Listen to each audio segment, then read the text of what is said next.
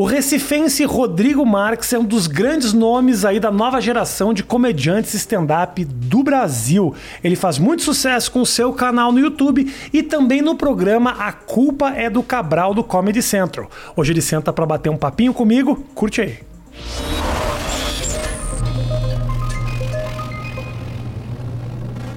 Grande Rodrigo, obrigado pela tua visita, meu brother. Eu que agradeço o convite. Tô né, muito velho? feliz de você estar aqui. A galera pediu muito teu nome. Eu vou acreditar em você, porque eu perguntei antes. Pediu, verdade. pediu mesmo, pediu mesmo. Feliz. Aliás, quero falar pra galera que tá assistindo, se inscreve no canal, né, Matheus? Tem que falar isso pessoalmente. Fala, não, porque se mandar se inscrever por, por escrito embaixo, ninguém se inscreve. As pessoas pararam de se inscrever no, no canal, né? Pararam, É, a pararam. galera só meio que assiste e acabou. É, E isso. também não sei que diferença faz se inscrever no canal. é, porque o YouTube o que ele paga mesmo é a quantidade de tempo que você assiste, É. né? E Ele, visualização. ele manda qualquer coisa pra É, você. se todos os meus vídeos tivessem 10 milhões de visualizações, eu tava zerado de inscritos. Não Zerado. Ter inscrito. Tem Pra quê? 10 milhões, ninguém se inscreve. Pra quê? Porque assim, eu tenho canais. Outro dia eu fui ver minha guia de inscritos, os canais que eu me inscrevi. Tem canais ali que publicam todo dia e nunca o YouTube me mandou um vídeo. Nunca avisou, nunca avisou. Cagou pro cara. Eu fiz questão, acionei sininho, chaveirinho, bolinha. Tem pe- gente que às vezes fala, Rodrigo, eu curti esse teu vídeo e o YouTube tirou a curtida. Eu acho que o YouTube ele tem, ele tem um tempo dele. Ele escolhe uns caras. Fala, É. não, não, não, não, não. Você curtiu, mas eu acho que você errou. Acho que você não. Ele fala que se você curtir antes de assistir, parece que ele tira. Ah, é? É, porque, tipo, como é que tu curtiu antes? Tu nem viu, tá ligado? Aí eu acho que ele anula, fala, isso aí é máquina.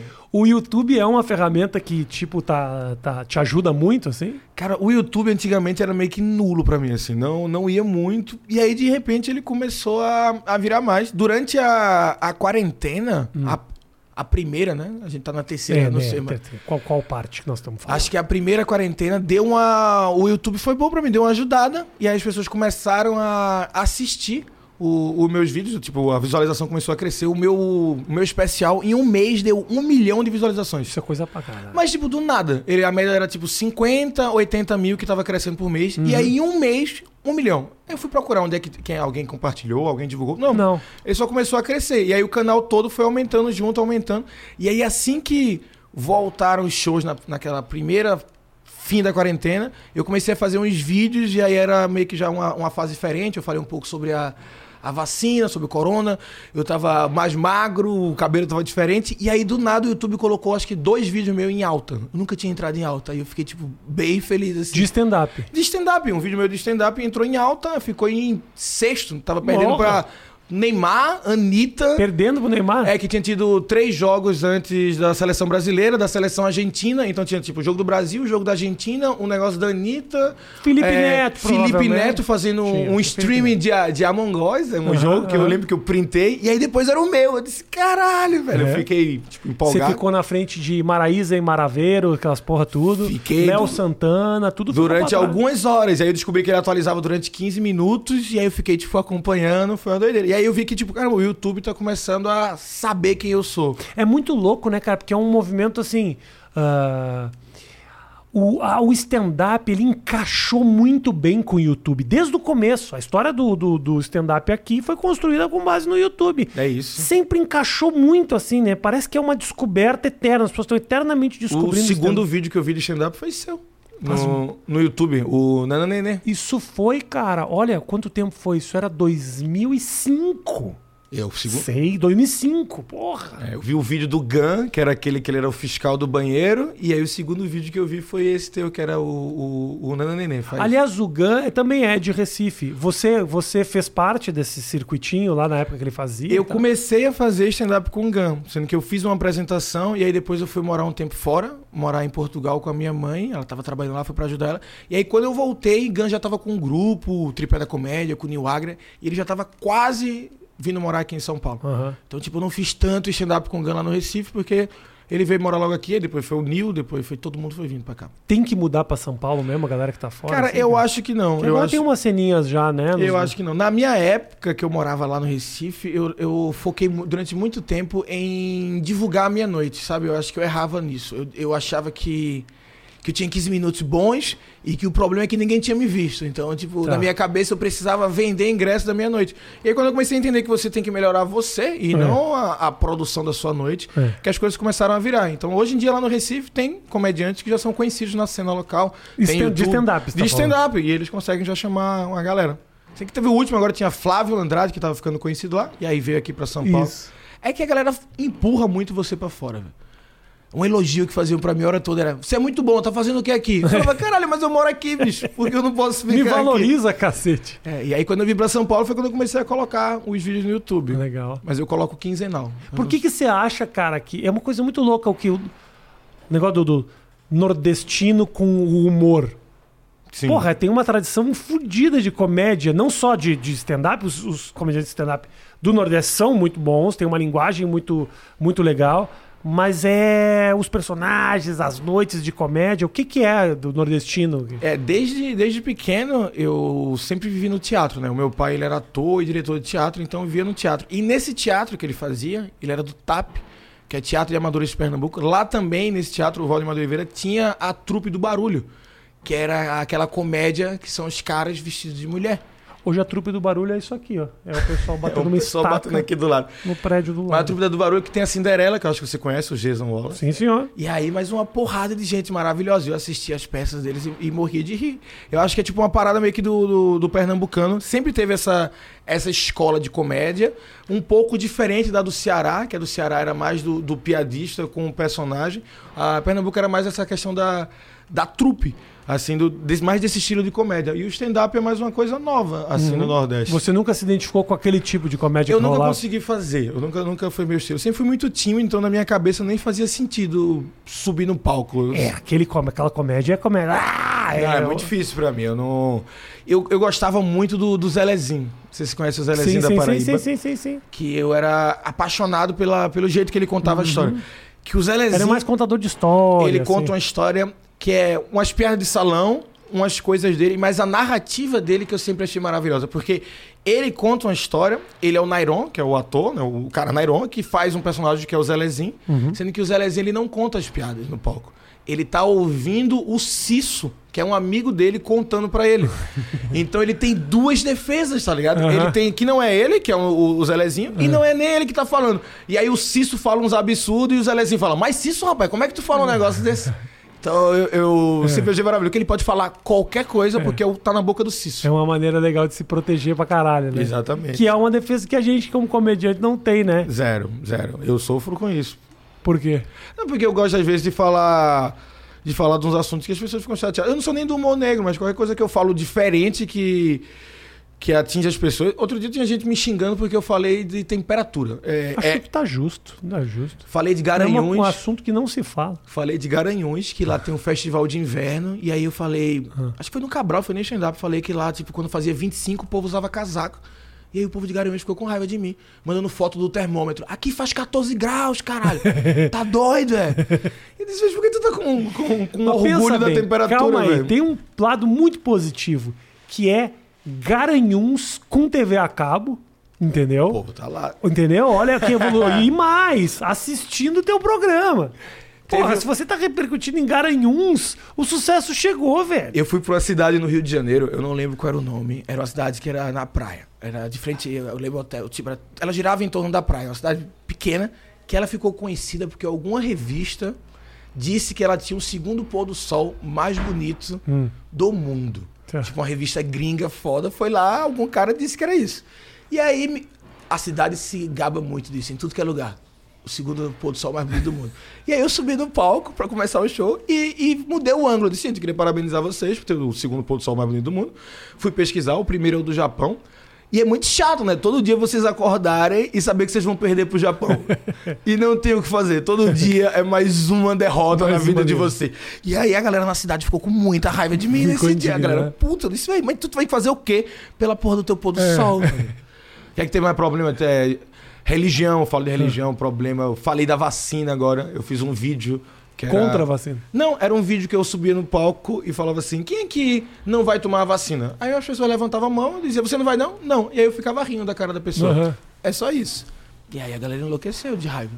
Digo, de raiva de você sacanear a pessoa ou de, raiva tá de você estar tá sacaneando? Como é que você é um comediante, as pessoas estão pagando ingresso pra ir no seu show e você fica rindo da cara da pessoa? Disse, porque ela não vai tomar vacina. Ah, Mas você não pode rir da cara da pessoa. Disse, mas ela vai morrer já já, então não tem problema. Qual é o problema de rir da cara dela? Mas o que você tava falando lá de Garanhuns é muito louco, né? As pessoas se ofendem muito com quando você tira sarro da terra dela. É, a terra é o- é o um negócio muito. É porque Garanhuns, o FIG, o Festival de Inverno de Garanhuns, é muito forte. As pessoas vão pra lá, de, de- do- vários lugares do Nordeste, todo mundo vai. É o momento de usar o nosso casaco, tá ligado? Ah, entendi. É o momento da gente usar a nossa roupa de frio. E- eles, eles fizeram um festival só pra celebrar o casaco. Exatamente. E aí eu vou lá no, na- no programa que eles falam, aí o cara vai lá no, no programa no sul e falar que a gente não tem frio. Não, não pode falar da temperatura da gente. jeito É essa dor que dá, mas.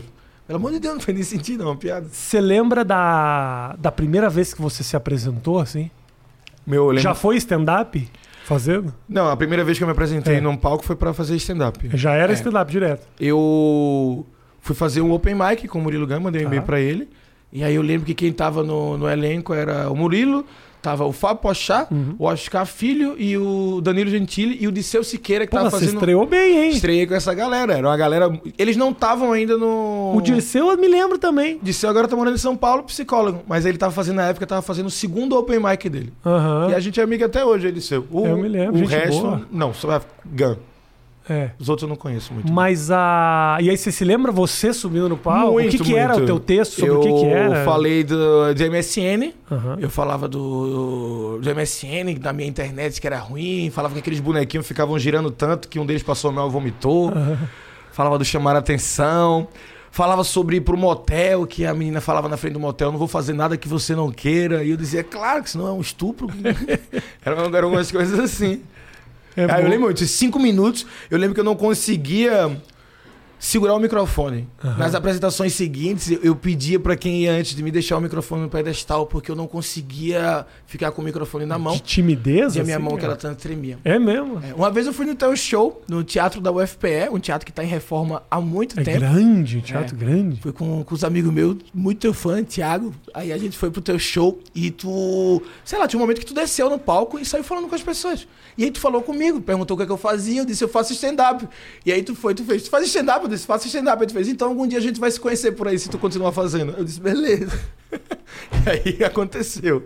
Mas demorou pra caralho. Porra, que previsão bosta essa que eu acertei, mano. Podia ter previsto, Rafinha, você vai ficar bilionário. Podia ter previsto isso, mas não, Não, previ por um momento que eu eu ia... disse, agora ele vai dizer, sobe no palco e faz cinco minutos. Não, ele disse, um dia a gente se conhece então. Mas eu tava conversando outro dia com a. Acho que é com quem que era, acho que com o Murilo, eu acho que era. Que durante um tempo ah, a turma não tinha esse papo de vou deixar abrir meu show, Não. vou deixar fazer. Era, e não era nem tipo, não vou dar oportunidade, não passava pela cabeça, não era algo instituído, assim. Eu achei muito legal quando isso se instituiu, que alguém abria o show. Antigamente era tipo, não, calma aí, o cara pagou pra me ver, ele veio me ver. Os produtores não gostavam de Às gente vezes abrindo. tinha gente que deixava pra você ir por último. Que dizia, olha, eu vou fazer. E aí, se você quiser depois que eu acabar, você vai lá e faz, Isso. tá ligado? Tipo, pra não atrapalhar. E aí a produção deixava claro, olha, o show acabou. O que vai acontecer agora não é da nossa responsabilidade. E aí vai deixar o cara bem Uhum. foda-se lá. Cara, a primeira pessoa assim que eu lembro que deu uma oportunidade pra eu fazer e que ajudou muito foi o Maurício Meirelles. Lá em Caruaru, ele deixou fazer a abertura do show dele. Ele me viu no. Eu participei do, no, no campeonato do, do Risadaria, Sim. na época que eu acreditava no Risadaria. e aí. e aí o Risadaria me. É, transmitiu na UOL. Foi, foi um show em Salvador. Eles transmitiram na UOL. O Maurício Meirelles assistiu por. Assistiu e mandou uma tweetada pra mim, dizendo: Cara, gostei da sua apresentação. Se algum dia for em São Paulo, me avisa. E aí ele foi em Caruaru, eu mandei mensagem pra ele: Posso fazer? Ele disse: Pode. E aí eu fiz. Quem tava lá era o Ítalo. O Ítalo disse: Quando você vier aqui, quando você for pra São Paulo, me avisa pra ver se vai lá no, no Comedians. E começou assim. Porra! Foi. Que foda, hein? Foi quando eles viram minha apresentação. A gente ficou bebendo lá até 5 horas da manhã em Caruaru. Eu lembro que eu não tinha dinheiro nenhum, muito preocupado, mas eles ficaram brigando pra pagar a conta e eu Ok. fingi um pouco que ia Isso. tentar. Não, deixa eu. não, tá, isso aí. Entendi. Nem falou muito alto pro pessoal ouvir. né? Não, eu acho que. Eu, deixa eu. É louco, né? Imagina que esse dia, tipo, você, depois de ter se apresentado, indo jantar com os caras até madrugada, convidado pra ir pra São Paulo. Que noite incrível. Foi, foi demais. Foi demais. Eu, é uma noite que, Que eu sempre que encontro o, o Maurício, eu, eu, eu lembro a ele disso, porque realmente eu fiquei, tipo, eu fui, voltei pra casa e fui dormir, tipo, caralho, se eu for conseguir ir pra São Paulo, as coisas vão acontecer, as coisas vão acontecer. Do mesmo jeito, quando o Cláudio Torres de Gonzaga foi fazer um show com o Bruno Romano no Recife, aí o Bruno me colocou pra ser convidado, já pensando pro Cláudio me assistir. E aí, quando o Cláudio Torres viu, quando acabou, ele falou pra mim assim: se algum dia você for no Rio, me avisa que você faz lá no Comédia em Pé. Eu disse, não, Cláudio, você me diz quando é que eu posso ir pro Rio, que eu vou. Semana que vem a gente vai. Aham. Vendi umas coisas, dei um jeito, pedi um dinheiro e fui embora pro Rio. Sua mãe achou que você estava viciado em crack. você quer vender o criado mudo por quê, cara? Foi demais, foi demais. Aí fui no Rio, fiz o, o, o Comédia em Pé. E aí depois o Comédia em Pé acabou. Mas eu fiz. Acabou, mas pô, durou anos, né? Durou. Ele parece É. que eles voltaram agora recente no Rio, eu não tenho certeza. É, pra quem não sabe, o Comédia em Pé e o Clube da Comédia em São Paulo foram mais ou menos os dois grupos que deram início a esse movimento de grupo, né? Porque quando eu falo que, tipo, é pioneiro do negócio do stand-up, os caras vêm... Não, mas o Zé Vasconcelos, o Jô Soares... Não, era- Primeiro que o Jô Soares é um gordo pau no cu que não me levou no programa dele. Então nós não vamos dar nenhuma moral pra ele, né? Mas e ele fazia a piada do Seinfeld Era uma, ainda, galera que ia tá na, era uma galera que ia na gringa e voltava com os textos novos. né? Exato. Exatamente. Cara, tem mas uma é- história, deixa eu te interromper, tem uma história muito louca. Não me lembro quem me contou, isso foi o Caruso, não lembro quem contou.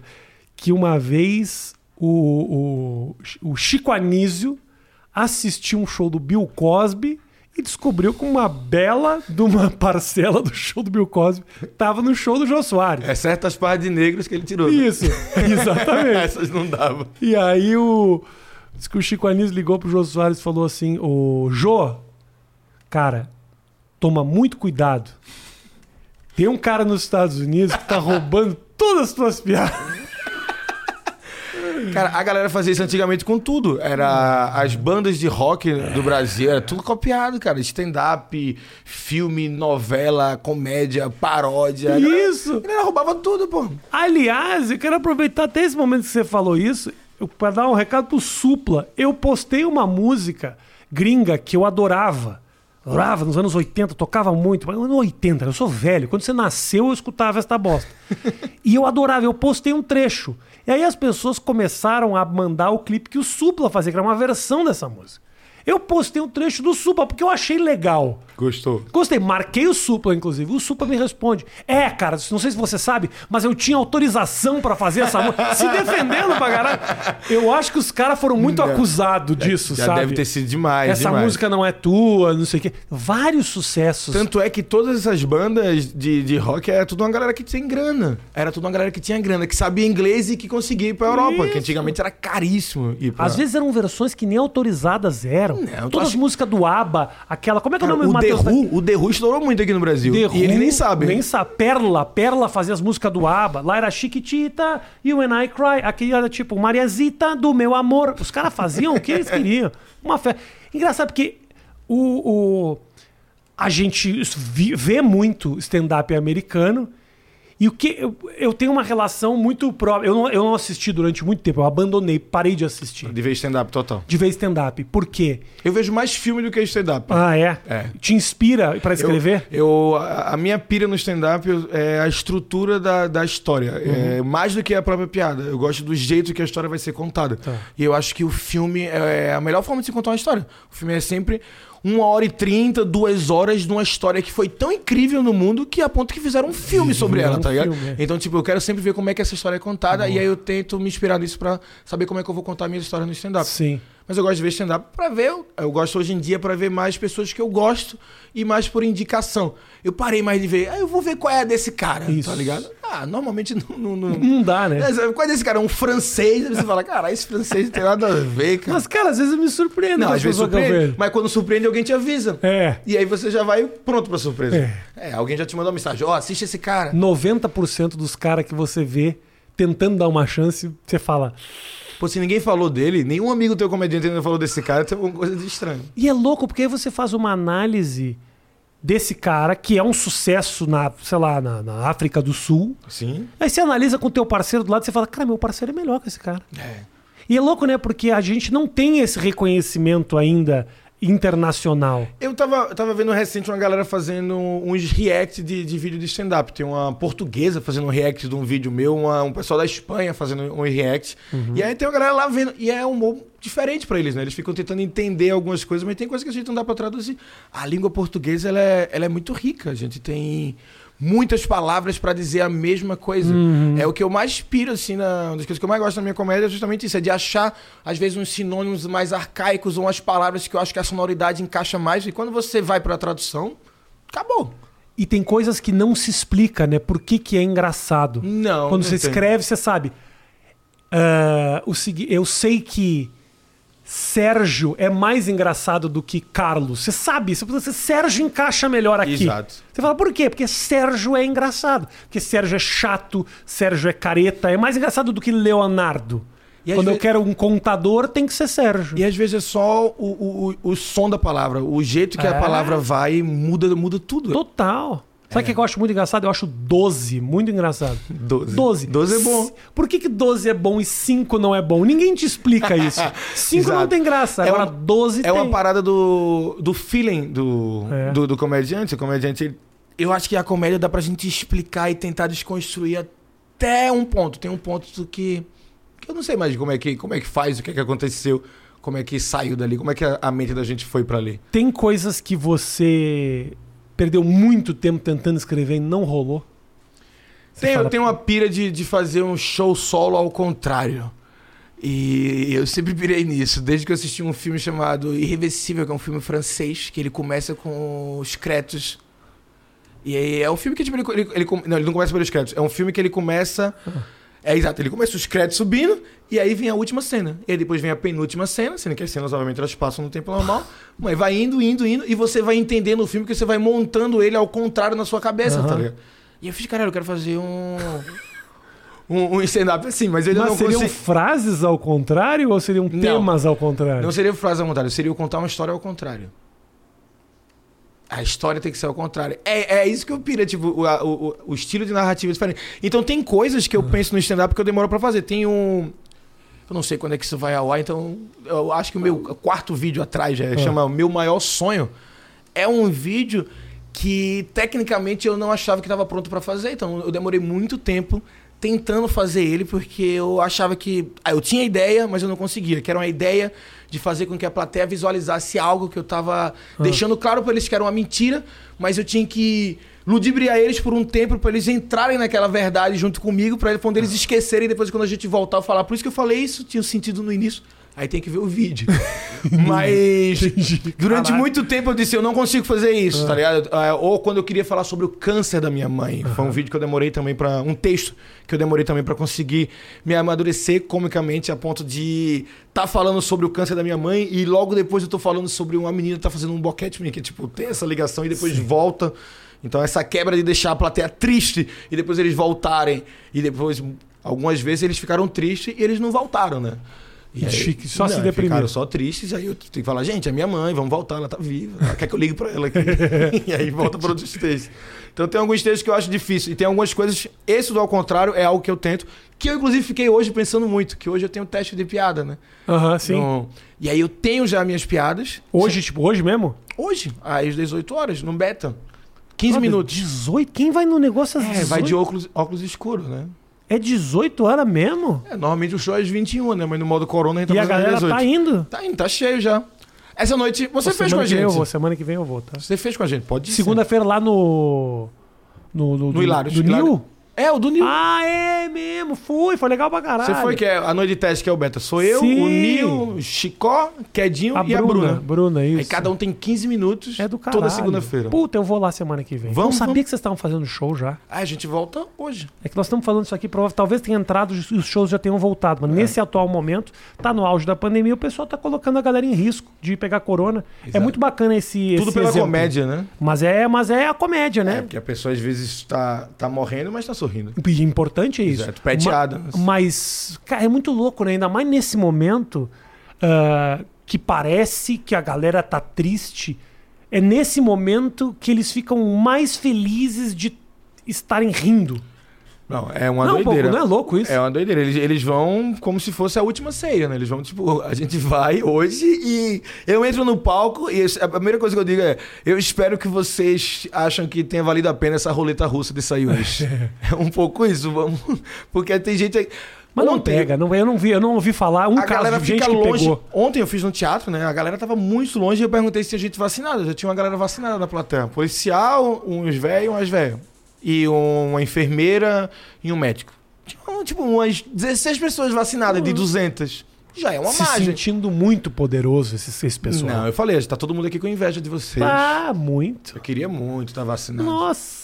Vai vai- demorar. Quantos anos você tem? 33. Não, brother, nem pensa. Vai 2000, demorar muito. E eu, 2026. quando eu vacinar, eu vou comemorar tanto que é capaz de eu morrer. O É. cara que não aproveita a vacina. Pô, tem gente que vacinou e morreu logo depois. Deixa eu te fazer uma pergunta. Agnaldo você me fez Timóteo. um, eu fiquei curioso Agnaldo nisso. Timóteo. Eu tenho. Agnaldo Timóteo tomou. e Morreu, tomou, morreu. Eu tenho. Realmente eu penso muito sobre isso, que você falou de eu não achar que eu sou um, um comediante bom o suficiente pra falar algumas coisas. Tem várias coisas que eu quero não, falar. não falei isso. Não, Não, não, não, fui não, eu não. que falei isso. Eu, Eu- acho você muito bom. Não, Mas não, eu acho isso. não tô subestimando. Não, não, mas é porque eu, eu, eu sinto que é tipo. Que eu acho que eu não tenho capaz. É como se fosse. Como se eu precisasse usar um efeito especial. Que talvez eu não tenha baixado ele ainda, ou talvez essa tecnologia não exista ainda, tá ligado? tipo, pra mim, sabe? Então eu queria saber pra você, tem algo que você já pensou, cara, eu queria falar sobre isso, mas eu não, não, não consigo ainda falar sobre isso? Eu acho que é mais do que isso. É, não é um tema específico. Eu invejo muito gente como você que sabe contar história. Sim. Mais do que contar, contar história eu sei. Escrever história, histórias mesmo, assim, sabe? São histórias de 12 minutos. Eu sou da piada, eu gosto de tipo assuntos, eu gosto de temas, e tem coisas que eu observo, observações que às vezes É uma são, pilha diferente da minha. É isso que é são demais. textos às vezes que eu tenho de dois minutos, que é pum pum pum pum pum pum pum, acabou, vai pum pum pum. Eu gosto disso, então assim acaba ficando muito denso, né? O, o, o show ele fica ele fica legal porque ele tem punch pra caralho, mas Na eu minha cabeça eu invejo pergunto como essa- é que tu decora, sabia? Como é que tu decora, tipo, uma hora de, de, de, de, de Eu- coisas soltas. é mais difícil de decorar. O meu solo É mais novo. difícil de decorar. Quando você tem uma história, você sabe O como meu essa solo novo é uma história só. O meu primeiro são três histórias, e aí esse outro agora é apenas uma história. E Mas uma a- história que é intercalada por piadas com outros temas, você sai e volta. Sim, sim, eu saio e volto. Tem, tem, tem parênteses que, que eles vão e voltam. É como se fosse uma história passando por trás da outra. Tá ligado? A É, minha, isso eu invejo. a isso eu minha invejo. pira foi desse, desse solo, é meio que tipo de Pulp Fiction.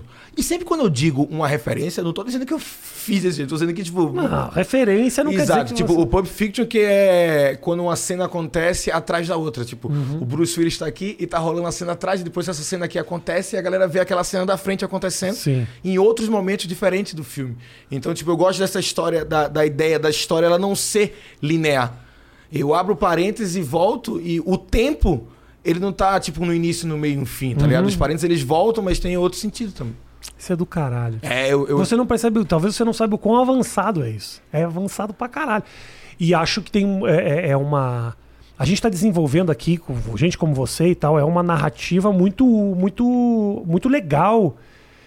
Legal tanto pra galera que assiste quanto pra você que cria. Porque eu acho que quando você encontra uma boa história, você também vai a É, porque- forra, né? Porque primeiro, primeiro vem a, a história, e aí depois vem de como eu quero contar a história. E aí eu sempre quero contar a história de algum jeito diferente. A história necessariamente é engraçada? Não, porque pra mim toda história é engraçada. Você só precisa dar o passo pra trás. Se você não tá rindo ainda é porque tu não achou.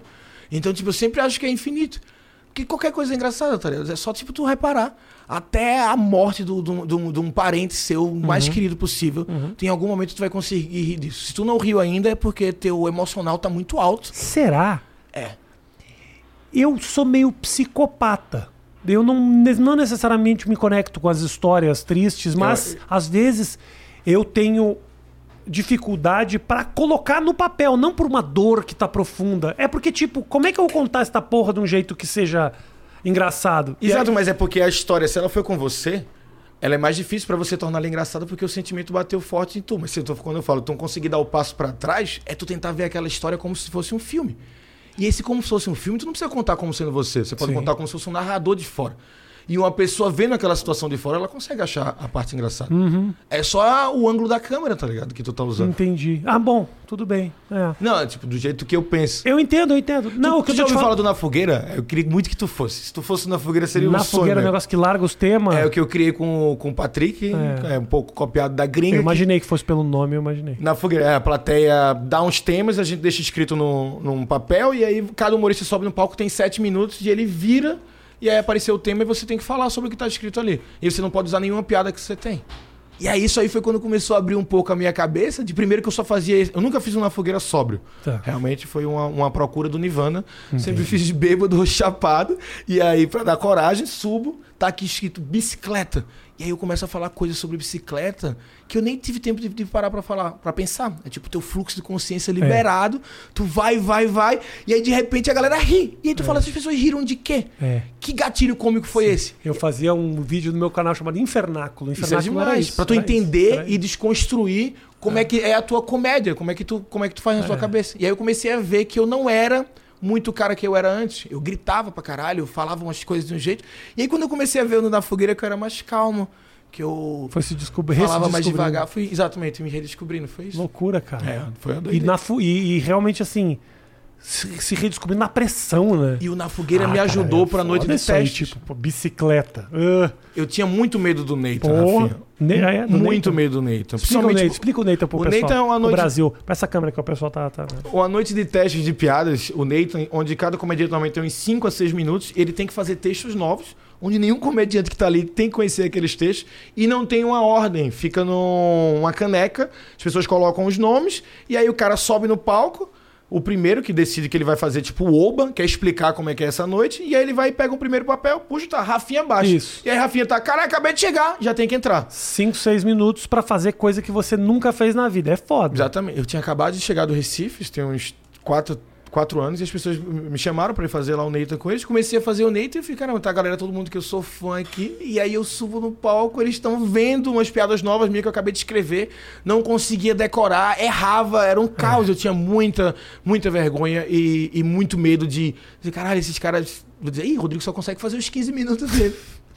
Até. Ninguém tava nem pensando Ninguém tava nem aí, nisso. ninguém tava nem me vendo, tá ligado? Ninguém tava nem assistindo, mas na cabeça do cara o cara tá. As pessoas estão dizendo, meu Deus, vão ver que eu sou uma faça.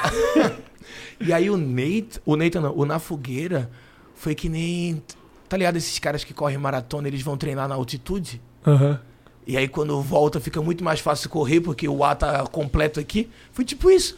Porque eu tinha o Na Fogueira, que era sete minutos, em cima de eu não tinha a menor ideia o que era. E aí o Nathan era tipo. na- Eu comecei a botar na minha cabeça que o Nathan era o Na Fogueira, onde a galera tava me dando um tempo pra pensar. É, eu falei, isso. caralho, eu tô tendo um, um Na Fogueira que eu posso pensar. Pô, então É. tá muito mais fácil. E aí eu fiquei me enganando com isso na minha cabeça pra poder o Nathan ficar em casa. Oit... Ah, vai parecer que eu sou. Vai parecer meio prepotência aqui. A minha maneira de escrever, apesar de você não ter me perguntado, eu falo. Então o pessoal reclama, fala, ah, Rafinha, você falou de mas não deixou o cara falar. Aqui é um bate-papo, vai tomar no olho do seu cu.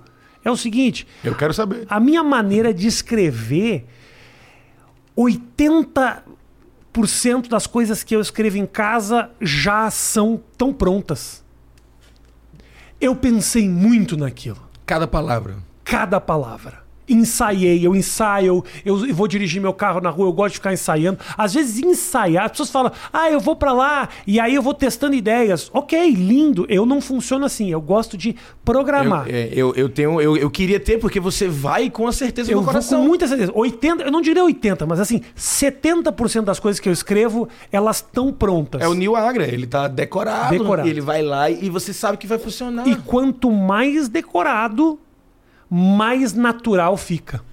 Se não tá decorado, aí é que eu tô buscando na minha cabeça o momento. Eu gosto e outra. E não faço isso para ah, não, porque ir pra frente do palco para passar vergonha. Ah, vergonha? Foda-se, a gente passa. Não, não é, Não, é esse é- problema.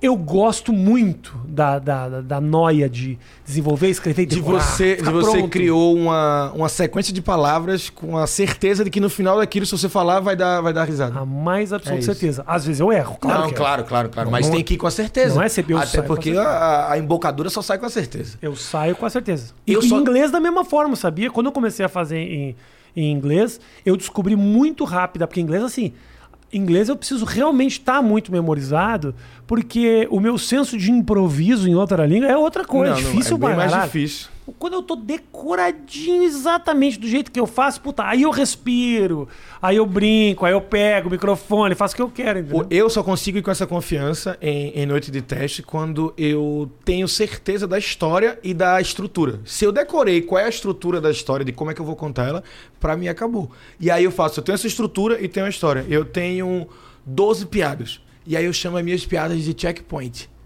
Que é tipo, eu tenho essa primeira, e aí daqui a 40 segundos Ah. eu tenho essa outra aqui que é um checkpoint. Entendi. Sendo que nesse caminho aqui, Você faz o que você eu quer. faço o que eu quiser. Ah, e aí é onde eu gosto de me divertir. E aí é o que eu vou procurando, vou achando palavras, procurando som, abrindo parênteses. E aí qualquer desespero que dá, eu volto pro meu checkpoint porque eu tenho uma estrutura por trás na minha cabeça e eu sei o caminho que vai até o fim. Se não tá indo legal, você pula pro Eu checkpoint. volto pro meu checkpoint e, e sigo a minha história. Mas quando você descobre a melhor maneira de ir do checkpoint 3 pro 4, você fixa? Fixo.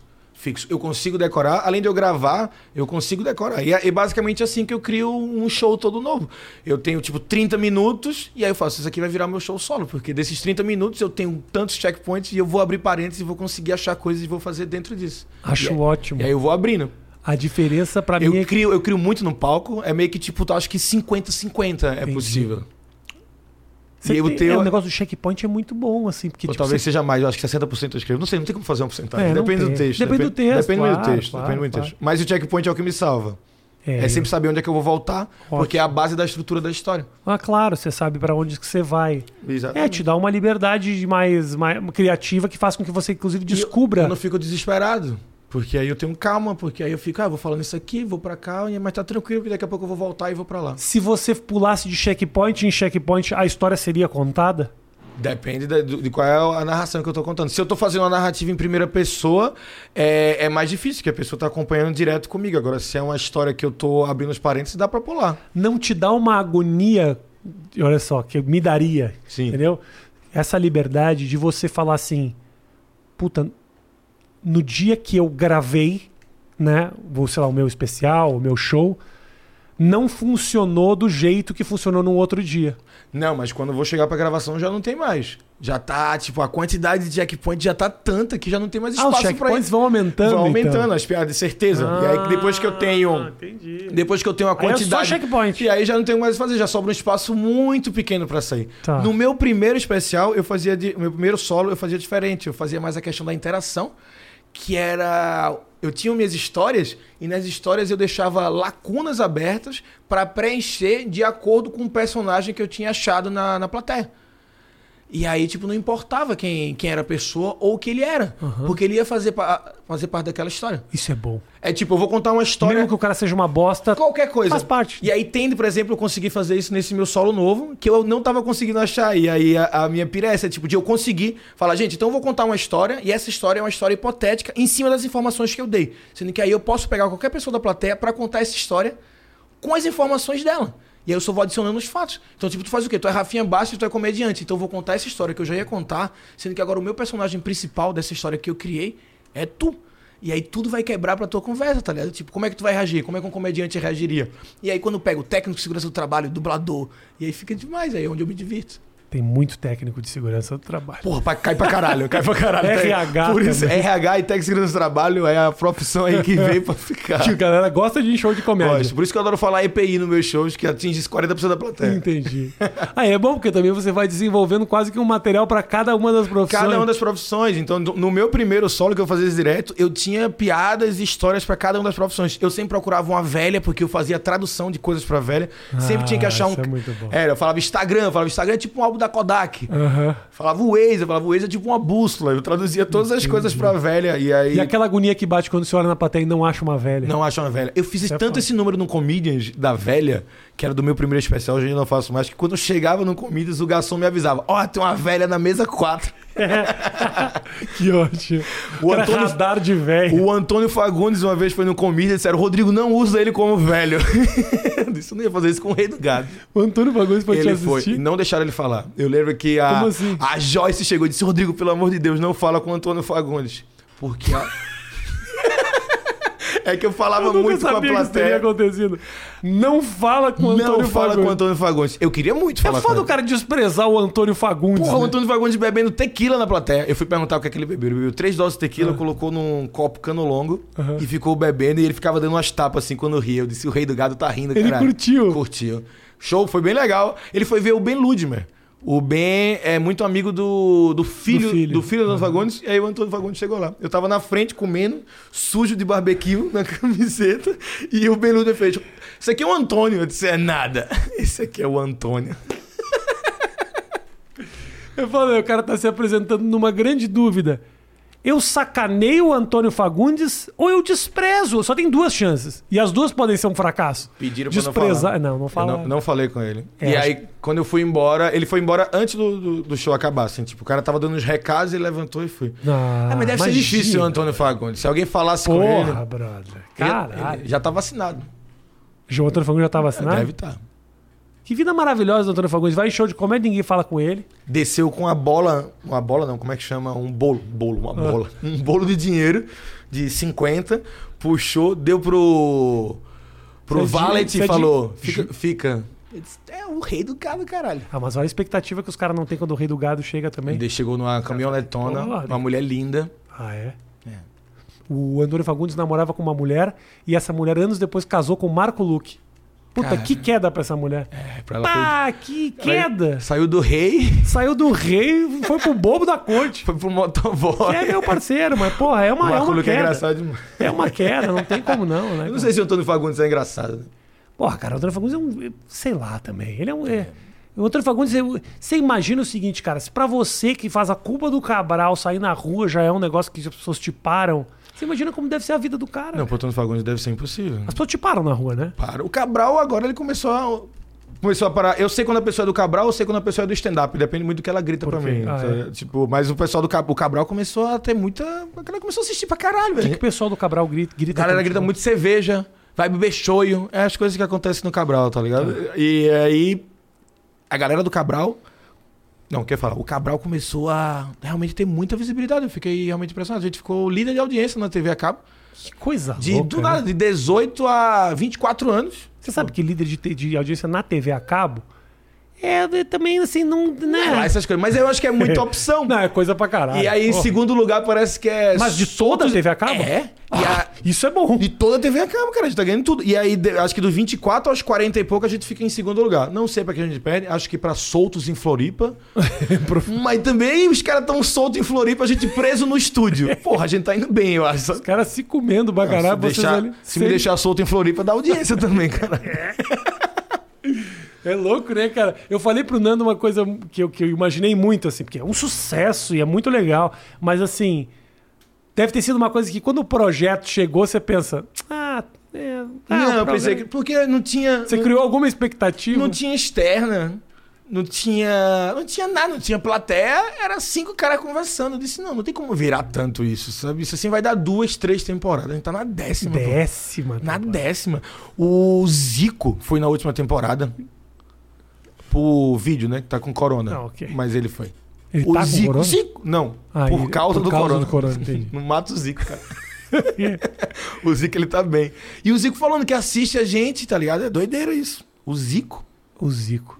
Eu tenho uma relação de amor e ódio com o Zico. É, eu tô- O Zico, ele. Acho Porque que ele eu me- gosta do 87 do Flamengo. Eu sou do esporte, então também tem um eu problema. me lembro deixo do- da, da Copa de 86, Ah, minha mãe também tem esse problema. Brasil e França, e o Zico perdeu um pênalti. Mas gente não foi querendo, gente. Minha mãe, tem, minha mãe tem raiva dizendo: o Zico nunca perdeu pênalti, aí vai perder na Copa. Porra, mas tu acha que Copa. foi quem? Perdeu na Copa. Aí depois, quando foi pros pênaltis, na cobrança de pênaltis, aí eu acho que ele acertou. O Roberto Baggio, ele foi no psicólogo durante anos. Ele ficou Imagina o fudido. cara. Baggio, O velho. Baggio ficou muito fudido, Ele cara. bateu um tiro de meta naquele É, o- pênalti. ele que levou a porra da Itália pra final, tá ligado? Ele mas tem a- crédito pra perder o O pênalti. lance lembra. O lance. o- Ô, cara, é muito louco isso. Sabe que nos Estados Unidos tem uma coisa mais louca ainda, que é a galera que joga um basquete universitário e depois vai pra NBA, né? Uhum. Às vezes o cara tem a final do, do- da, da- da estadual ou a final nacional, o cara tem a bola na mão. Acertar e errar significa se o cara vai ter uma carreira ou não vai ter. Às vezes o cara erra e vira em depressão pro resto da vida. Independente do cara ter. Tido uma, tido uma carreira maravilhosa. Não importa. Isso é foda. E no basquete rola muito desse lance do final, né? Ah, o basquete é porque é um, é um esporte que tudo pode mudar. No futebol é muito raro, cara. Tipo, o cara fez um gol faltando 30 segundos pro jogo acabar. É Quantas muito vezes raro ter um jogo incrível, né? Um jogo tipo. No que fala, basquete, "Caralho". a da cada quatro jogos, um é decidido nos últimos minutos. assim. É, sempre que eu assistia um filme de basquete, que sempre tem essa parada do final, eu sempre Que ia depois. roda. É, é, eu Roda. sempre ia no Google depois pra dizer, cara, aconteceu essa porra mesmo desse jeito. E aí, tipo, de um, de um cara chegar pra começar a treinar um time e os dois são muito ruins e do nada eles começam a jogar bem porque eles acreditam no coração um do outro. Isso. e aí ganha 25 jogos seguidos. Eu tive, cara, eh, em 2000, ó, 99 ou 2000, o meu time, que era o time da Sojipa, no Rio Grande do Sul, teve uma final contra o Corinthians de Santa Cruz. O Corinthians de Santa Cruz tinha sido campeão nacional durante dois anos. Muito melhor do que vocês. Mas assim, infinitamente De melhor. longe, de longe. Com caras com nível de seleção brasileira. E nós éramos uns moleques. Eu era o cara mais velho do time, que na época acho que tinha 22, 23 anos. O resto do time, tudo era os moleques de 17, 18. E nós fomos pra final com esses caras. E eu me lembro até hoje, a última bola do terceiro. Era, era, era, era cinco, né? Quem ganhasse três primeiro era campeão. Que nem o Super Bowl. Isso, é isso. Quem ganhasse três primeiro era campeão. No, no- na NBA são sete, lá era cinco. No quarto jogo, no quarto jogo, eu me lembro até hoje, faltando sete segundos pra acabar o jogo, o Joãozinho, que era um cara do tamanho desse celular aqui do meu time, armador, pega a bola, começa a bater. Ele só tinha mão direita, ele, é ele, ele era um menino maravilhoso, limitado, limitado. Como todos nós É um éramos. coração bom. Coração bom, esse coração que brilha na sessão da tarde. É isso. Veio batendo com a direita o Djair, que era um puta armador. Djair é nome de armador, entendeu? Djair. E, de, e de caminhoneiro, mas nesse caso era um armador. Marcando o João. O João é alemãozinho, o Djair, assim, tipo, muito rápido. E aí parou e o João segura a bola. O time todo marca, o João não tem pra quem passar, faltando 4 segundos pra acabar. O João atira a bola pra cima. A bola faz assim na tabela. Pum, e entra. Nós estávamos perdendo por dois pontos. O João mete uma bola de três. João nunca fez aquilo na vida. Nunca. Talvez essa tenha sido a maior vitória da vida do João. A bola caiu e nós ficamos tão eufóricos. e a galera do Corinthians Santa Cruz. Que... Eu vou te falar uma coisa. Eu acho que aquele foi o momento mais feliz de toda a minha vida. Meu filho, ah, não sei o quê. Teve outras coisinhas. Teve coisas que aconteceram. Mas foi a maior explosão de alegria. Todo Entendeu? mundo levantou o João. Isso, porque o filho, assim, você vai tendo, vai tendo, Já vai tava nascer. preparado, vai, né? prepara, ele nasce, você fala, meu Deus, você se emociona. Mas assim, estou na merda. Um segundo depois, O João salvou. o João joga a bola pra cima. Nós ficamos tão felizes, mas tão felizes que eu me lembro até hoje a imagem de eu correndo, comemorando, olhando pro relógio e me dando conta de que ainda faltavam dois segundos e o Djair veio passou do meu lado com a bola. dois segundos. Aí ele me chutou a bola de longe ainda quando o time já tinha invadido a quadra. Se essa bola caísse, a gente teria perdido o jogo. De tão feliz que a gente ficou. Ele errou, obviamente, né? O Jair Não, porque seria, bateu no ar. Ah, seria um plot twist muito ruim. Seria muito triste. Isso Cara, acontece. vai, vai, vai. Tem vídeo na internet que é assim: o cara mete a bola do meio da quadra, ah! e outro cara pega do fundo bola, joga, ah! E vira tudo. Basquete é foda. Basquete Essa- é um essas puto- viradas no final. No futebol realmente não tem tanto. Não tem. O esporte foi campeão da Copa do Brasil em 2008, já foi uma, uma, uma doideira. tá Isso. gente Duval pediu pra cobrar uma falta contra o Internacional, acho que foi nas quartas de final. Duval nunca nem 2008 cobrou foi isso? falta. Foi, velho. Colocou a bola, chutou lá da casa do caralho, acertou. Eu falei, Duval cobrando falta. foi, foi contratado pro Santos, depois tava marcando Messi. Um cara que... Isso que é foda, né? Um ano ele tava marcando Carlinhos Bala lá jogando de boa, no Aliás, outro ano o Messi. esporte que teve. Foi o esporte que teve toda a polêmica da Copa União. Esporte da Copa... Ah, é, de 87. É. É, do Essa Flamengo. eu lembro. É, fica todo mundo enchendo meu saco Como com é isso. que é a história É mesmo? que as pessoas. O, o Flamengo, ele jogou a. Isso. Não lembro qual era o, um, um módulo que era como se fosse a primeira divisão. O Isso. Sport jogou o módulo da segunda divisão. E aí depois eles tinham que jogar a final. E aí o Flamengo disse: não vou jogar porque eu já ganhei esse módulo aqui. Aí o. Sport disse: não vai, então o título é nosso. É a CBF aí, então é do Sport. E aí a taça Porque tá a, lá. Co- a- a Copa União, que foi esse campeonato que o Flamengo jogou com os times de elite, Time de não elite. fazia parte da- do calendário da CBF. Foi algo feito por eles E aí mesmos. eles meio que mudaram, disseram que tinha que jogar com o Sport. O Flamengo disse: não vou. E aí ficou com o Sport. E aí a galera vem reclamar comigo. Eu não tava nem vivo, tá ligado? E aí eu só respondo assim, cara, eu não tenho nada a ver com isso. A taça tá lá na ilha. Se tem outra taça no Flamengo, é coisa de vocês, gente. E eu não vou reclamar. Se diverte. Mas essa rolo- é considerado ca- É, campeonato? o esporte, o esporte é considerado campeão. Ai, Então o esporte sabia. tem 87, é o campeão brasileiro. Da primeira é, de todas as divisões, aparentemente ele ganhou tudo de uma vez. É o campeão do ano. E em 2008 que ganhou a Copa do Brasil. E Ah, Os caras te enchem o saco. Mas eu né? evito falar de futebol porque faz muito tempo que eu parei de assistir futebol. Eu sou mais do FIFA, eu ver filme, eu não acompanho mais nada na minha vida. E aí eu fui fazer o meu show no Recife. E aí eu tava, fui na- no, no Jornal do Comércio, eu acho. Fiz uma divulgação quando eu tava saindo da equipe do esporte. Disse, Rodrigo, vamos conversar aqui? Eu disse, bora. Aí perguntaram pra mim uma parada de Diego Souza. Aham. Disseram, ó, Diego Souza tá dizendo que não, não vai voltar pro esporte, tá processando o esporte. O que é que tu acha? Eu disse, oxe, sei lá, tá processando, deixa ele quieto. Cara, o Twitter começou a me Mas xingar. o que, que eles queriam que você tivesse dito? Não sei, aparentemente eu tinha que amar o Diego Souza, tá ligado? E eu tinha que dizer, não, o esporte tem que pagar ele, ele tem que vir. Eu não sabia, eu só meio que confirmei o que o jornalista tava falando Ah, acho ok. pra seguir. E aí veio o caos, por isso que eu evito falar de futebol, a galera se dói muito. É. Futebol, religião e política. E, B- e BBB. E BBB, BBB eu, eu- eu, não eu assisto. tô focado tu tá em assistindo, né? O quê? Eu foquei em falar mal da Juliette. Cada vez que eu falo da Juliette, eu perco uma média de 3 mil a 4 seguidores no Twitter. Eu acho Cada vez que eu falo. eu acho eu uma continuo doideira. falando. E tem gente que fala assim, Continuo falando. Rafinha Bastos está surfando na, na, na, na fama da Juliette. Só perco. Eu só perco. Mas eu não consigo entender isso, que é tipo... A Juliette, ela tá no Big Brother. Eu, eu não assisto Big Brother, não tenho a menor ideia. Eu imagino que ela seja... O cara de Recife foi eliminado do Big Brother. Eu- Pra você ter uma ideia, hoje nós estamos no momento, no intervalo entre a semifinal e a final do Big Brother. Nós estamos gravando isso eu não, não tinha a menor ideia quem é que tava lá. Eu O cara de que Recife foi eliminado ontem. é, O ele Brasil ama ele. é Gil. Show. Tô ligado, Tá doido do falando Recife. que não assiste. Tá falando que não assiste, mas tá claro que assiste. Não é evidente que assiste. Porque conhece o Gil. Recife. Cara, não tem como você entrar no Twitter ou no seu Instagram e você não ser estuprado pelas informações do Big Brother. Não É. eu tem fugi durante muito Não tempo. tem o que fazer. Muito tempo. Eu fugi durante praticamente toda a minha Mas eu vida. não sei porque as pessoas estão assistindo. Essa menina não já ganhou? Tem dois meses que ela já ganhou? Muito tempo. faz Então, muito tempo. Já ganhou. É tipo isso. É, Já ganhou muito tempo. E aí a galera tá assistindo, sabendo que ela vai ganhar. Sendo que eu acho engraçado as pessoas falarem que, tipo, eu vi isso, acho que foi quem? Acho que foi do Renato Albani. Ele fez uma piada, a galera falando: A Juliette, Albani, você está surfando no, no hype, na fama da Juliette. Ah, pelo amor de Deus, Albani é um artista, cara, com vários shows solos, faz shows pelo teatro no, teatro no Brasil todo, um comediante profissional de verdade, fazendo piadas sobre uma pessoa que a gente mal conhece, gente, que tá lá na televisão. Então, tipo, não, não, não faz sentido isso, sabe? Que raiva é essa? Se for analisar, o que o comediante faz é surfar no hype do mundo. do mundo. A gente faz piada em cima do hype do mundo. É. Mas você não pode querer dizer que Alfan- a Albani tá querendo surfar no hype Eu da Juliette. Ele tá ouvi- fazendo eu- piada sobre o que ele tá assistindo, cara. Eu ouço isso quando eu, quando eu faço piada do presidente da república. Não, é- Ah, você quer surfar no hype do presidente. Mas se um comediante não vai fazer. É. Eu fiz uma carta no meu, no meu Instagram, no meio da minha primeira quarentena, quando eu tava, tipo, louco. Eu fiz uma carta de desespero, com um pouco de piada, que é pedindo socorro aos alienígenas. É um pedido de socorro aos alienígenas. E aí, no meio dessa carta, tem uma parte que eu falei, eu queria pedir desculpa pra vocês pelo, pelo nosso líder. Uma breve frase, assim, só isso. Só essa parte. E a quantidade de bolsominion que veio falar comigo. Diz assim, e por que você não fala de Lula? E eu disse, irmão, por que eu iria falar de Lula pra um ET? Caralho, Lula é um velho que tá vacinado.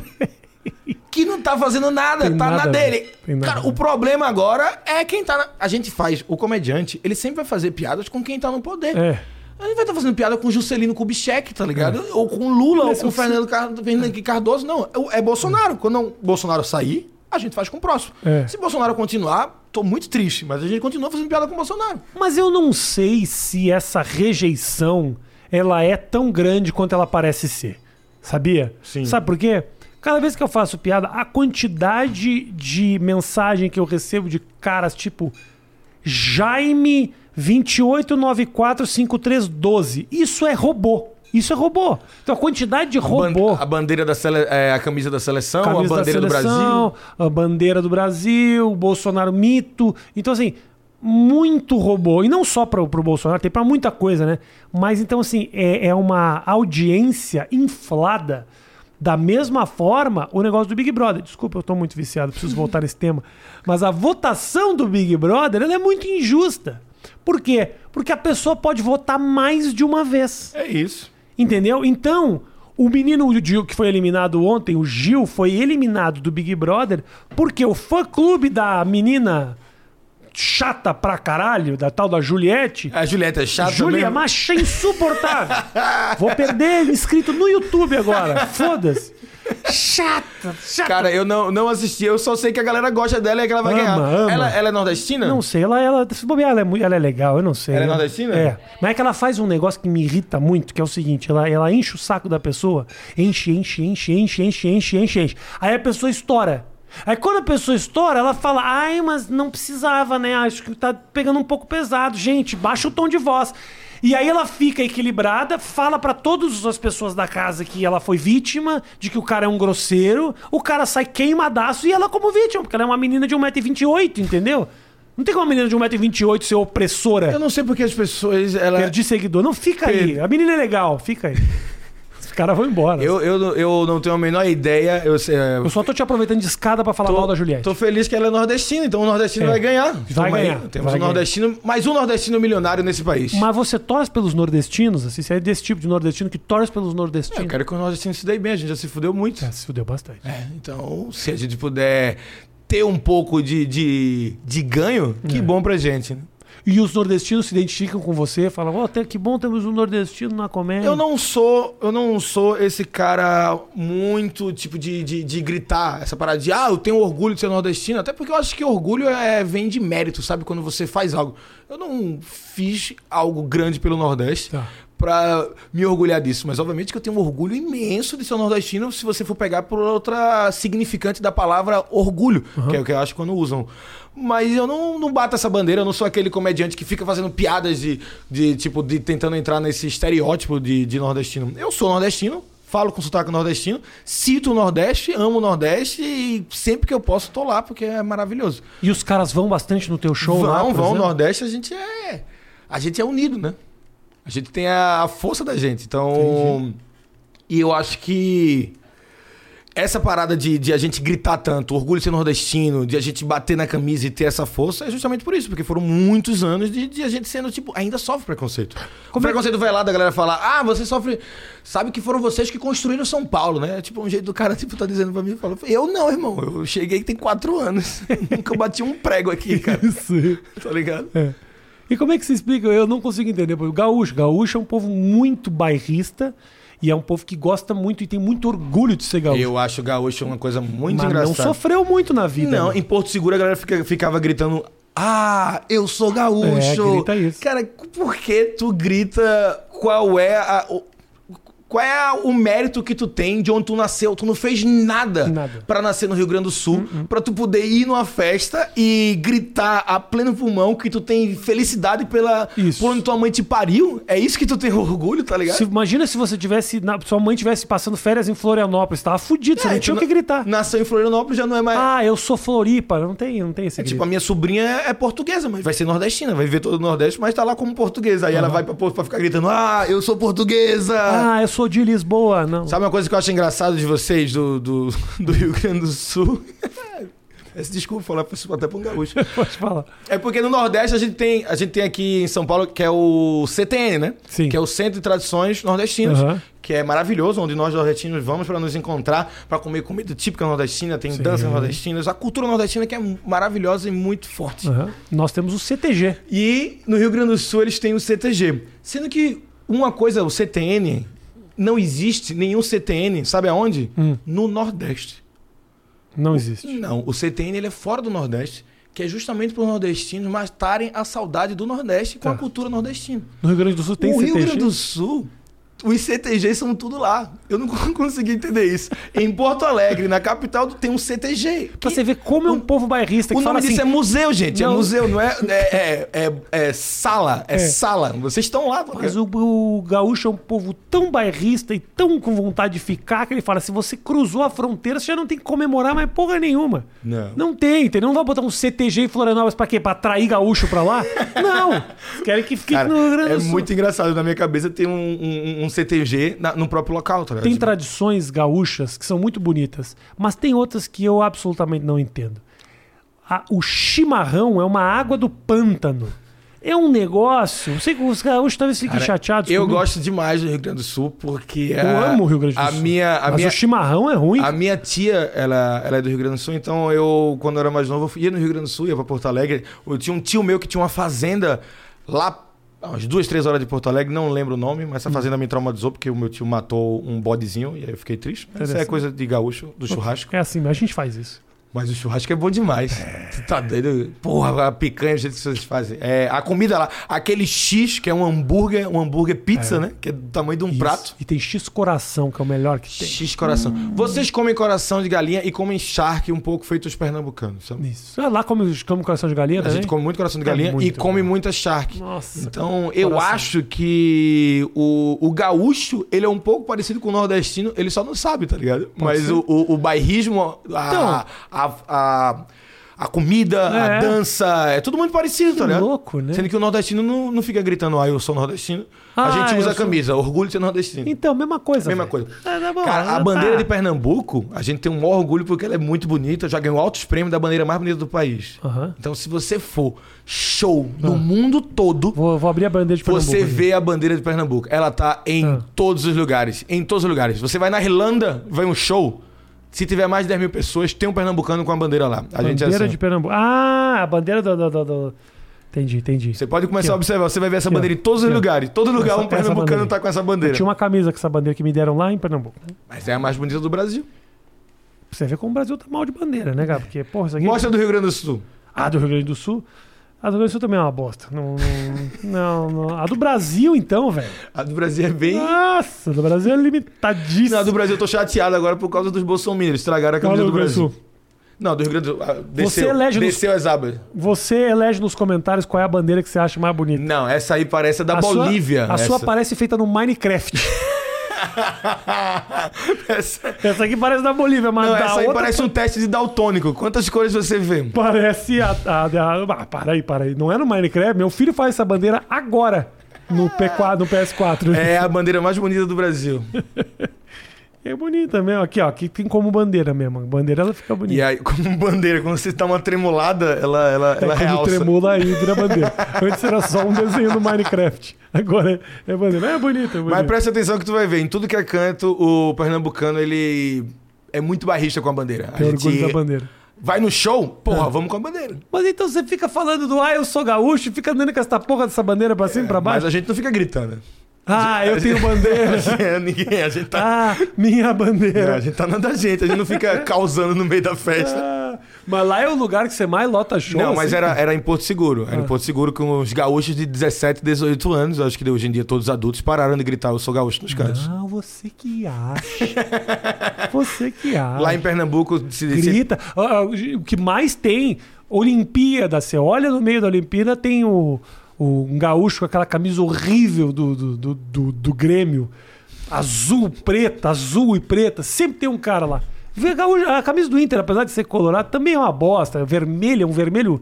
Então, de vez em quando também, você olha lá, no meio da Copa do Mundo, estão os caras lá. Porque tem muito gaúcho rico. Então, os gaúchos gostam, eles conseguem. Eles têm grana pra pagar ir numa Olimpíada. pra dar uma divulgada no Rio Grande do Sul em lugares, em lugares hypados, né? Exatamente. Uma Olimpíada de inverno, tem um gaúcho lá de camisa do. do, do- Cara, nas do. Olimpíadas de Inverno. Camisetinha aqui só pra dizer que, nossa, no Rio Grande do Sul também é frio, ó, igual aqui em Moscou. o gaúcho adora esse negócio. Que o gaúcho tem um negócio com frio. Gaúcho não pode dizer, nossa, que frio que tá. Não É, pode. devia ter uma equipe de, de, de, de trenó, que nem o pessoal de Jamaica abaixo de Podia zero. Podia ter tranquilo. Porto Alegre abaixo de Aliás, zero. puta filme esse, hein? Ah, esse filme é demais, Eu né? Eu assisti outro dia é, Legendado, que eu só tinha visto ele dublado. Puta, eu vou atrás desse aí que eu quero mostrar pro meu filho. Ah, eu cara. baixei em torrent pra assistir ele legendado. E eu, Ah, eu acho Você que. praticou um crime, para Eu, é, exatamente. mano. Tu falou mal da Juliette, a gente vai perder seguidores do mesmo jeito. Não tem problema. E falar mal da Juliette hoje tá um crime mesmo, É, brother. mas eu baixei porque eu não consegui achar ele em canto nenhum, velho. Assim, pra assistir. Não tem ele Agora no o- stream. O Matheus botou um negócio aqui. Como é que é o nome do negócio que você botou aqui? Streamio. Streaming é um É. programa que você bota no teu computador que tem todos os filmes do mundo pirata. To- Eu, eu- Ele tá divulgando Isso- um crime tô agora mais divulgando. sério ainda. Não tô divulgando. Quem fez isso é ele. Eu até agora não toquei naquele negócio. Cara, eu não tenho, toquei. Juro eu que eu tenho não as toquei. assinaturas de tudo, cara. Eu tenho Eu pago tudo. HBO, eu Pago tenho tudo. Disney, eu tenho a Paramount agora. A Paramount eu ganhei, né? Porque Paramount? Paramount Plus. Eu ganhei essa porque ela passa o Cabral, né? E aí eles me deram um ano Ah. pra eu poder assistir o meu Eu programa. pago, olha que eu pago. Eu pago Netflix, eu pago Amazon, eu pago A Amazon Globoplay, pago também. Globoplay eu também tenho. eu pago Discovery, Disney. pago Dis- não Disney, eu Tem que ter Disney. Disney, Disney é eu ótimo. peguei a Disney senha da minha ex-mulher. chora- Minha chora- ex-mulher minha ex-mulher passou a senha. Não, Discovery eu nunca vi, não. Discovery Plus, porque passa um programa que eu assisto muito lá na gringa que chama Nine Days Fiance, que E é tu no- gasta 16 reais por causa desse 90 programa. dias pra casar. Eu pago domingo à noite, duas horas da manhã, entra online. Eu sou o primeiro do mundo a ver na internet. Eu tô ali esperando, eu e a minha mulher esperando chegar um e-mail dizendo: tem episódio novo. A gente fica ali conversando, assistindo qualquer coisa, esperando chegar e não vai dormir antes de assistir.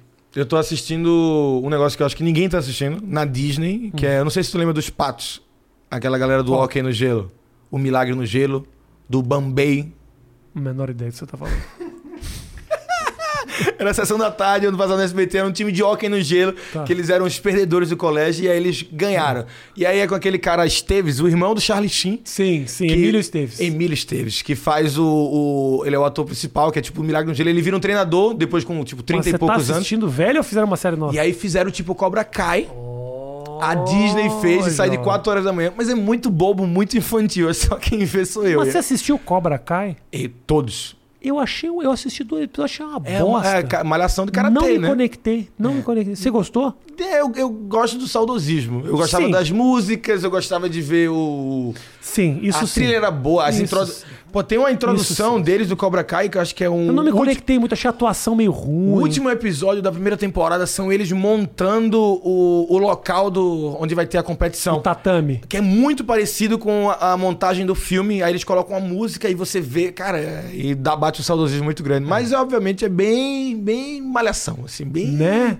Bem pra atingir um público novo e não pra, talvez, pra pegar a galera da antiga, eu acho. É, aquela coisa, tem uma cena dele que ele tem um menino e aí ele é um cara, é que o velho papo do, do guerreiro, do velho lobo solitário que agora já não está mais praticando karatê e tal. E aí rola uma treta e ele dá uma surra nos caras que estão fazendo bullying com o gordinho. É tão previsível que eu falei: "Ah, não, brother". Cara, mas quando eles começam uma briga gigante dentro de um shopping e os adultos não se separam, é que eu acho bizarro. São crianças de 10 anos e 12 tendo uma treta gigante. Fala, cara, cadê os segurança? pra dizer, gente, acabou isso aqui. Que porra de briga é essa aqui? O enxute. Mas aquelas crianças, elas sabem bater. Você brigava pra caralho quando você era moleque, não? Não. Você era brigão? Eu era. Apanhava muito. Eu era magro, então eu corria mais. Eu tinha o meu irmão que era mais velho, Ah. então ele eu usava ele pra me defender. Mas eu nunca, nunca fui muito sofrer muito bullying, porque eu estudei muito tempo no mesmo colégio. Depois que eu saí, fui pra um colégio militar, e aí nesse eu tive um pouco de problema. Porque era cheio de frescura. Tipo, o professor ia entrar na sala, tinha que levantar. Eu disse, ah, gente, peraí. Aí tinha aula de xadrez, sabe? Nossa. Eu aprendi a jogar xadrez na, na quinta série.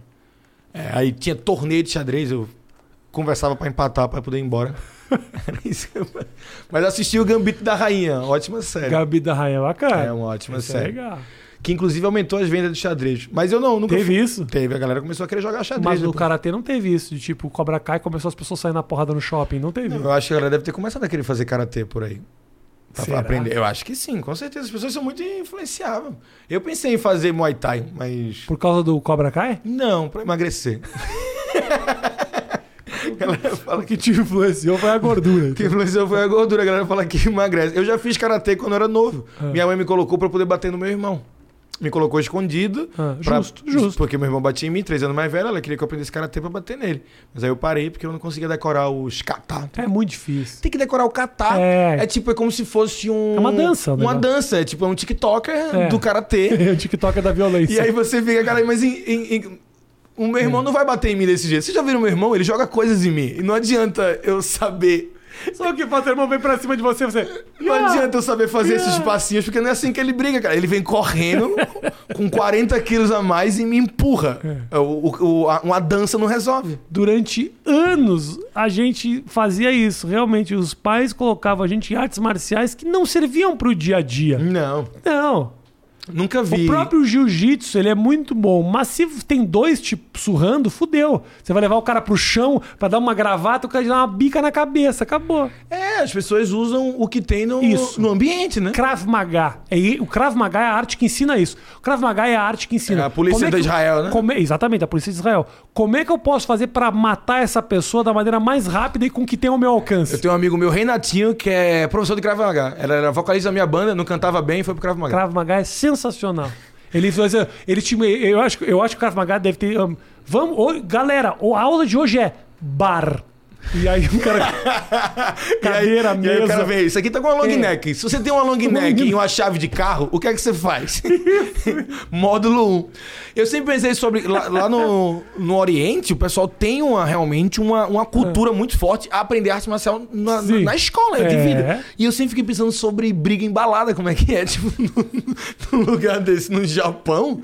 Caralho, começa todo mundo já se arma. O segurança fala, fudeu. Não tem o que fazer, não tem o que fazer. É o Chuck Norris pra separar a galera. Total. Deve ser uma briga. Mas é isso, o Krav Ah. Maga, ele, ele quebra o braço do cara Krav numa... Maga é isso. Tem um amigo Como que meu- eu- essa cadeira. Veja que essa cadeira tem quatro pernas. Essa perna é pontiaguda, a outra perna não é. Eu acho que é um pouco isso. Tem um assim. amigo meu que faz Como quebrar garrafa. Aikido, que é usar a força do adversário contra si mesmo. Steven Seagal. É e isso aí. aí ele, e ele aprendeu a andar com... Ele aprendeu a lutar de espada. E aí ele andava com a espada na mala do carro. Eu disse, cara... E aí para na Blitz. Cara, mas você tem uma espada, irmão. Ele tem que mostrar vídeo do treino pra provar pra galera que tu tá andando com uma espada no meio da rua. Aí ele fala, não, mas tá, tá- não tá amolada, não. Aí o cara, ele tá andando com a espada cega ainda. nem, nem arma é. Nem arma é, só um pedaço de ferro. O cara tem que. Imagina que merda. A puta briga no bar, o cara tira uma espada. Não, o cara começa uma briga e fala, peraí que eu vou lá fora, irmão. Peraí o que eu cara vou- vai pegar uma arma, não vê um maluco com uma espada. O cara fala, briguei com o samurai. Eu tinha um amigo meu no colégio que ele foi fazer arte marcial e ele sofria muito bullying. Mas muito bullying. Muito. Muito e aí ele foi aprender a bater nos E caras. aí ele foi aprender, ele foi fazer musculação e aprender. Então na cabeça dele ele falava: Eu tenho, é tipo o grande dragão branco, são desafios. Primeiro eu vou bater nesse, depois eu vou bater. Ele tinha toda uma rota do que, que ele ia fazer. Ele foi ficando muito forte, mas muito forte. Mas ele, o problema é que ele. Eu acho que realmente o bullying não fez bem pra cabeça dele, de verdade. Eu acho que deu uma alterada nele. Ele e eu queria- não fazia bullying. Eu era o intermediário do bullying. O que, que eu fazia? Eu pegava eu, eu era amigo, eu era pior, eu era o mais filha da puta que tinha. Porque eu não sacaneava ele. O que eu fazia era o seguinte: eu era amigo dele. Então eu pegava as informações e passava pro pessoal. Pra galera zoar com ele. Tu, tu ajudava no brainstorming. Tinha um amigo meu que falava, tô comendo tua mãe. Começava a encher o saco dele. O cara falava, meu, para com isso, papo de comer minha mãe. Aí eu chegava pro, no, outro, no outro dia e falava, o que você fez ontem, cara? Eu falava, não, eu fui no shopping ontem com minha mãe comprar umas camisas, depois eu fui pra casa e tal. Aí chegava eu, passa, ah, shopping, mãe tal. Aí chegava o amigo e falava assim, é, o trouxa foi ontem embora do shopping, fui lá, peguei ela, dei uma comida. Como é que ele sabe isso, cara? ele Eu não sei, cara, eu não sei como é que ele sabe isso. Era um, um bullying muito direcionado, né? Muito. Eu era o cara que pegava as informações. Ô, grande Rodrigo, obrigado, meu irmão. Obrigado, foi do caralho. Eu, eu que agradeço. Muito bom. Eu sou muito fã do seu trabalho. Muito obrigado, Acho que meu a moço. comédia tem muito a agradecer a você e a gente tá isso. muito feliz que você voltou a fazer. Pô, tô muito feliz fazendo. E se não fosse vocês aí, meu irmão, Por favor, não apareça teria no dado beta. esse gás aí que, porra, eu devo muito a você. Você faz um trampo do caralho. E acho que tem uma turma foda que deu uma roupagem nova. Isso que você conta. obrigado. Esse negócio que você conta da criação de histórias, brother, é muito avançado. Eu fico muito feliz. É muito feliz foda. que você, você Muito assiste, foda. que você curte, de Muito verdade. foda. Segunda-feira que vem tô lá com vocês. Vamos fazer, Já vamos está fazer. A plateia do Beta é a melhor do Brasil. A galera tá tipo. Até morrer de corona, né? Até morrer de corona, a gente usa ele enquanto pode. Gente, obrigado pelo carinho. Eu vou deixar um abraço o... pro fã da Juliette. pro fã da Juliette. Todos os fãs da Juliette estão assistindo. O cara não chegou até aqui, né, Matheus? O cara não veio Ele até parou, aqui. ele O cara parou. parou no meio. O cara já foi, já abandonou no meio do vídeo. Ah, vou deixar o link do canal do Rodrigo na descrição para você se inscrever. Assistam lá, assistam meu especial de comédia que tá lá. É, o, é, o problema é meu, meu primeiro especial de comédia e os vídeos novos. Vou deixar então o link direto do vídeo do especial. Maravilha, maravilha. Tá bom? Muito obrigado. Beijo grande. Até mais, até a próxima, gente. Valeu. Tchau, tchau!